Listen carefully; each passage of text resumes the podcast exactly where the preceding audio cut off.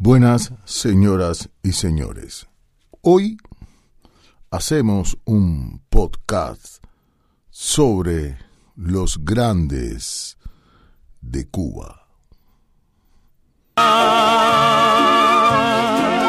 Marginal ilusión que realza tu verde palmar. Tienes tú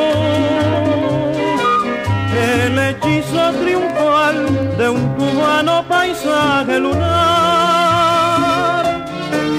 Trinidad, hay en ti el sabor tropical de la brisa que llega del mar.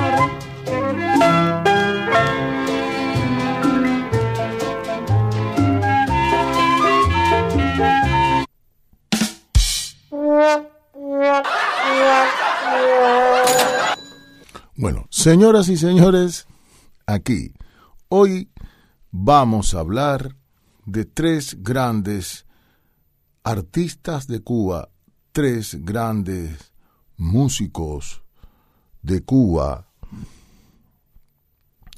tres grandes de la historia musical cubana y latinoamericana. Mira, para empezar, vamos a hablar hoy del señor Barbarito Diez. Y le quiero, uh, antes de seguir mi eh, comentario, quiero dejarles escuchar una de las canciones más bonitas que mm, mm, se escuchó por todo La Habana en estos tiempos de los años 1930 en adelante. Por ejemplo, aquí les dejo.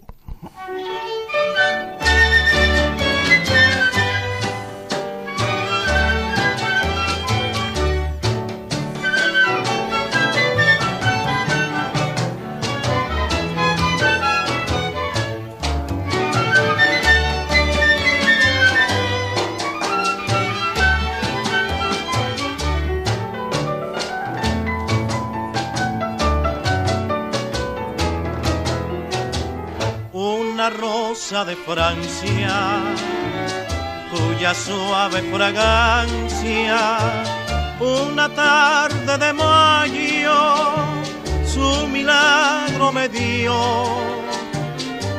De mi jardín en calma, aún la llevo en el alma como un rayo de sol aún la llevo en el alma como un rayo de sol. Por sus pétalos blancos es la rosa más linda y hechicera que brinda elegancia y honor. Aquella rosa de Francia cuya suave fragancia una tarde de mayo, su milagro me dio. Bueno, señoras y señores, un pedacito de este gran cantor de Cuba, la voz de oro de los danzones de Cuba. Señoras y señores, este señor nació en 1909 y ya en los años 20 cantaba por todos los bares de, de La Habana, porque él era un habanero. Señoras y señores, cantó y cantó hasta que un día le tocó la gran suerte de trabajar con la orquesta de danzones más importante de aquellos tiempos. La orquesta de, de José Antonio María Romeo. Señoras y señores, y allí el señor Barbarito Diez hizo y cantó tantas canciones que hicieron que la historia de Cuba cambiara por completo. Señoras y señores, voy a explicar que yo, que nací en los años 60, cuando ya tenía un poco de uso de razón, digamos siete o ocho años, me recuerdo que caminaba por la calle de La Habana y a las once y media escuchaba estas canciones, estas canciones interpretadas por el señor Barbarito 10. Había un programa de radio donde solamente ponían media hora con Barbarito 10. Y la historia está, bueno, como les conté, él empezó a cantar con la orquesta de, de Antonio María Romeo, que era la danzonera más importante en aquellos tiempos, hasta que eh, María Romeo murió y entonces la gente, los músicos, eh, decidieron de que él fuera el director. Y a partir de ahí, entonces empezó a llamarse la orquesta de Barbarito 10. Pues, señoras y señores, este cantor de grandes cantores fue el inspirador de muchas de muchos cantantes. Por ejemplo, hay, eh, podemos escuchar como el cariño que habla Oscar de León y hay vídeos de, de Oscar de León hablando de Barbarito 10. Pero hablar de Barbarito 10 es mejor escuchar un poco más de lo que él era capaz de hacer. Escuchen, por favor. Una tarde de mayo, su milagro me dio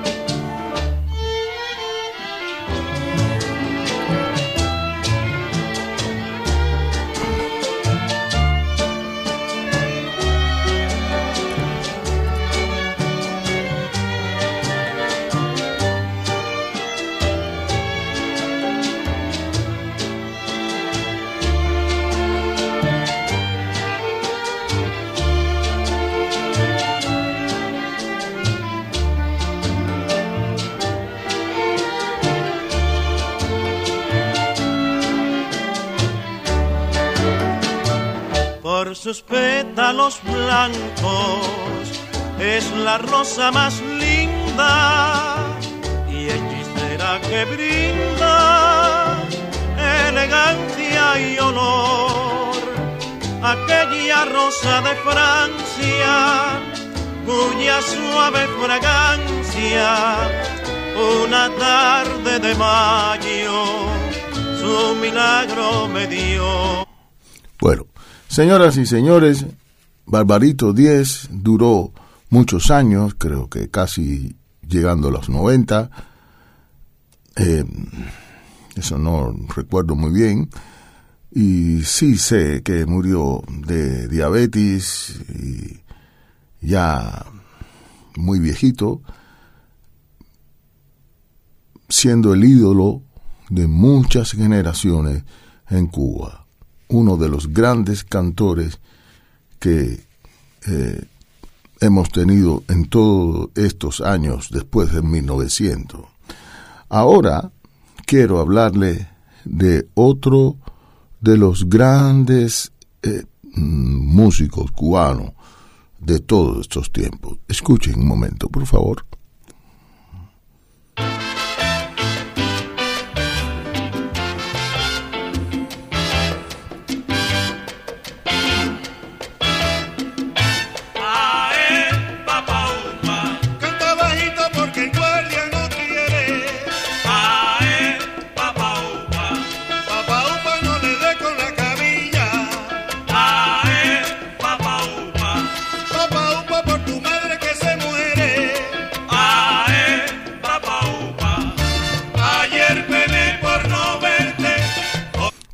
Señoras y señores, después seguimos, ¿no? Este señor que vamos a hablar ahora, el señor Arsenio Rodríguez, ¿eh? un músico de Matanzas, nacido en el 1911 o 12, sin más no recuerdo, cuando tenía nueve años fue pateado por un caballo y el Señor se quedó ciego. Asimismo, él pudo estudiar música y tocar tres como los dioses. Se convirtió en un gran músico y un gran compositor. Señoras y señores, dicen que Arsenio Rodríguez compuso más de mil sones. Yo tuve en un, la oportunidad de tocar con uno de los pianistas de la orquesta de Arsenio Rodríguez cuando empezaba en La Habana. Hablo del señor eh, Rubén González. Rubén González decía que todos los días en los ensayos el señor Arsenio Rodríguez traía un tema nuevo y intentaba ensayarlos y casi casi se ensayaba todos los días en La Habana por aquellos tiempos. Arsenio Rodríguez, que en los años 50 estaba decidido a irse a Estados Unidos y se fue a Estados Unidos porque pensaba que le iban a hacer una operación donde le iban a poder eh, recuperar, hacer recuperar su vista. En los años 50, eh, el pobre, allí los médicos le dieron una respuesta negativa, que no iba a poder ser. Y no obstante, el señor eh, siguió luchando allí en Estados Unidos hasta que triunfó la revolución. Yo creo que en este rollo de la triunfar la revolución, los cubanos que salieron de Cuba y se quedaron en los Estados Unidos, él también se quedó inmerso en este puente, famoso puente fatal. Digo fatal porque él en Cuba era todo una gran estrella. Él fue el creador de los conjuntos en La Habana. Señoras y señores, con cuatro trompetas y fue el creador, el iniciador de las tumbadoras en, en, la, en el son cubano. Como hemos dicho, él hizo muchos sones, muchos. Y ahora les dejo escuchar un poco más de este son que estábamos ahora escuchando.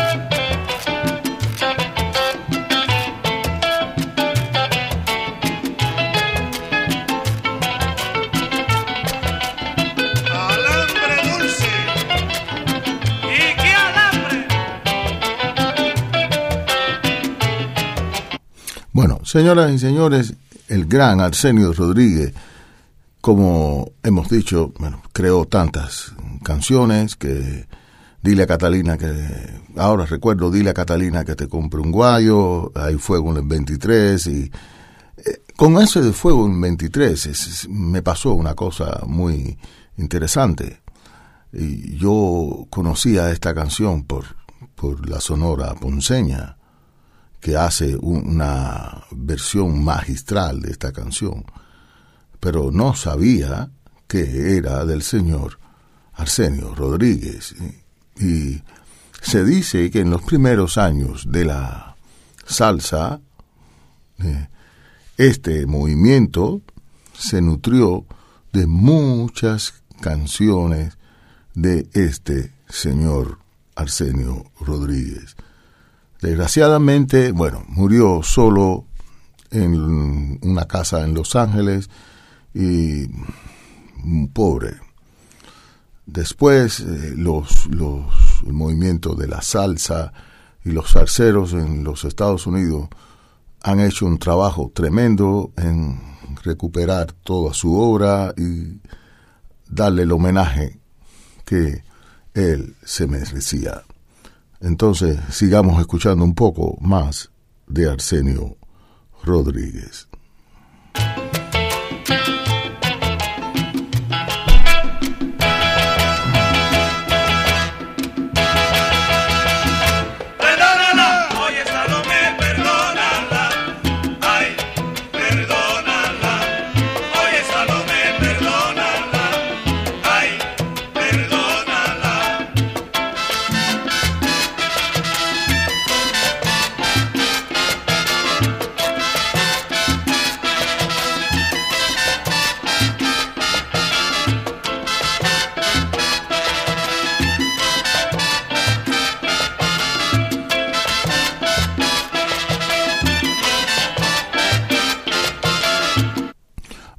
Señoras y señores, y ahora nuestro tercer artista cubano de la noche. Señoras y señores, uno de las voces más impresionantes que ha dado el son cubano y en Cuba. Señoras y señores, un carismático señor de la ciudad de regla, de regla, en La Habana, el señor Roberto Faz. Señoras y señores, este señor que eh, su padre era músico y era hijo de los músicos, él, como en aquellos tiempos, cantó con varias bandas, como, como, como muchos, cuando empezaba, hasta que hasta cantó con la banda de su padre, pero un día empezó a trabajar con la gran orquesta Casino, Casino de la Playa, y allí fue que se fue haciendo mucho más famoso. Quiero decir que Roberto Faz también había sido conductor de guagua y otras cosas, pero bueno, empezó con la orquesta de Casino de la Playa. Allí hizo algunas giras por México y por Latinoamérica. Hasta que en un momento su fama era tal que hizo su famoso conjunto, el conjunto Roberto Faz. Y de las cosas que podemos hablar ¿no? de, Roberto Faz eh, son muchas, pero lo voy a dejar que escuche uno de los temas más pegados de él, los más famosos, que desgraciadamente en Cuba dijeron que era de, que era de él, pero no. Este tema es del señor Eliades Ochoa. Señoras y señores, aquí está. Para ustedes,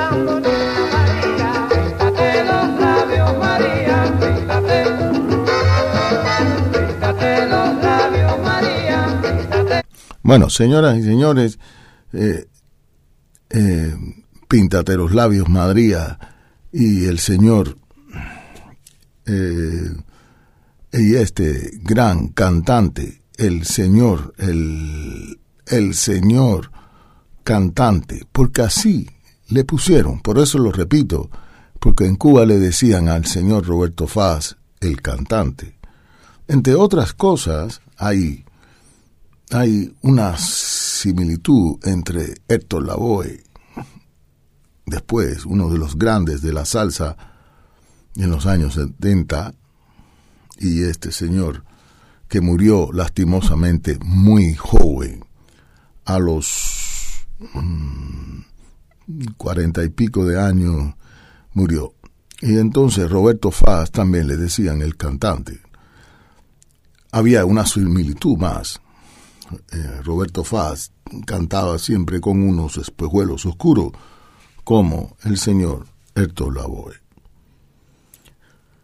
Otro de los temas, de las cosas más eh, controversiales de él, es un cantante tan popular que, bueno, llenaba todos los, los, los, los, salas de baile, pero también eh, trabajaba mucho en la televisión. En aquellos tiempos, la televisión, que era algo nuevo, novedoso en los años 45, 46, ya Cuba tenía televisión y él trabajó ahí en muchas de los, eh, ¿cómo se llama? ¿Cómo se dice a esto de los eh, anuncios comerciales? Entre él y Benny Moré, que le puso el nombre del sonero mayor. Sigamos escuchando un poco más de él, por favor.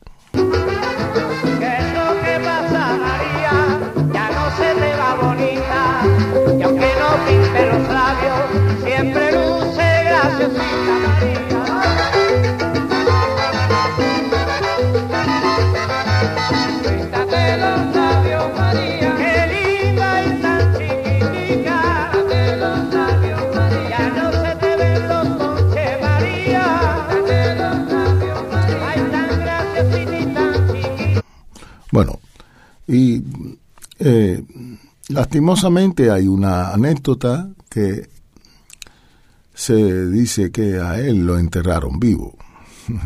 Ustedes pensarán, ¿cómo que lo enterraron vivo? Pues sí, parece que él tenía un paro cardíaco y lo dieron por muerto. Lo enterraron y después, a los dos años, cuando abrieron la tumba para sacar los huesos, encontraron que la tumba estaba rayada, como si alguien la hubiera arañado con, con ganas de salir de ahí. Eso es una de las partes tristes de, este, de esta historia. Señoras y señores, este es uno de los grandes, grandes cantantes de Cuba. Y espero que en estos tiempos que, que he estado hablando de estos tres grandes, de los tres grandes eh, cantores de Cuba, las tres grandes voces de Cuba, bueno, dos voces y un gran compositor como Arsenio Rodríguez. Ustedes hayan podido pasar un rato agradable y hayan podido aprender un poco más de esta, la música cubana, la música de ustedes.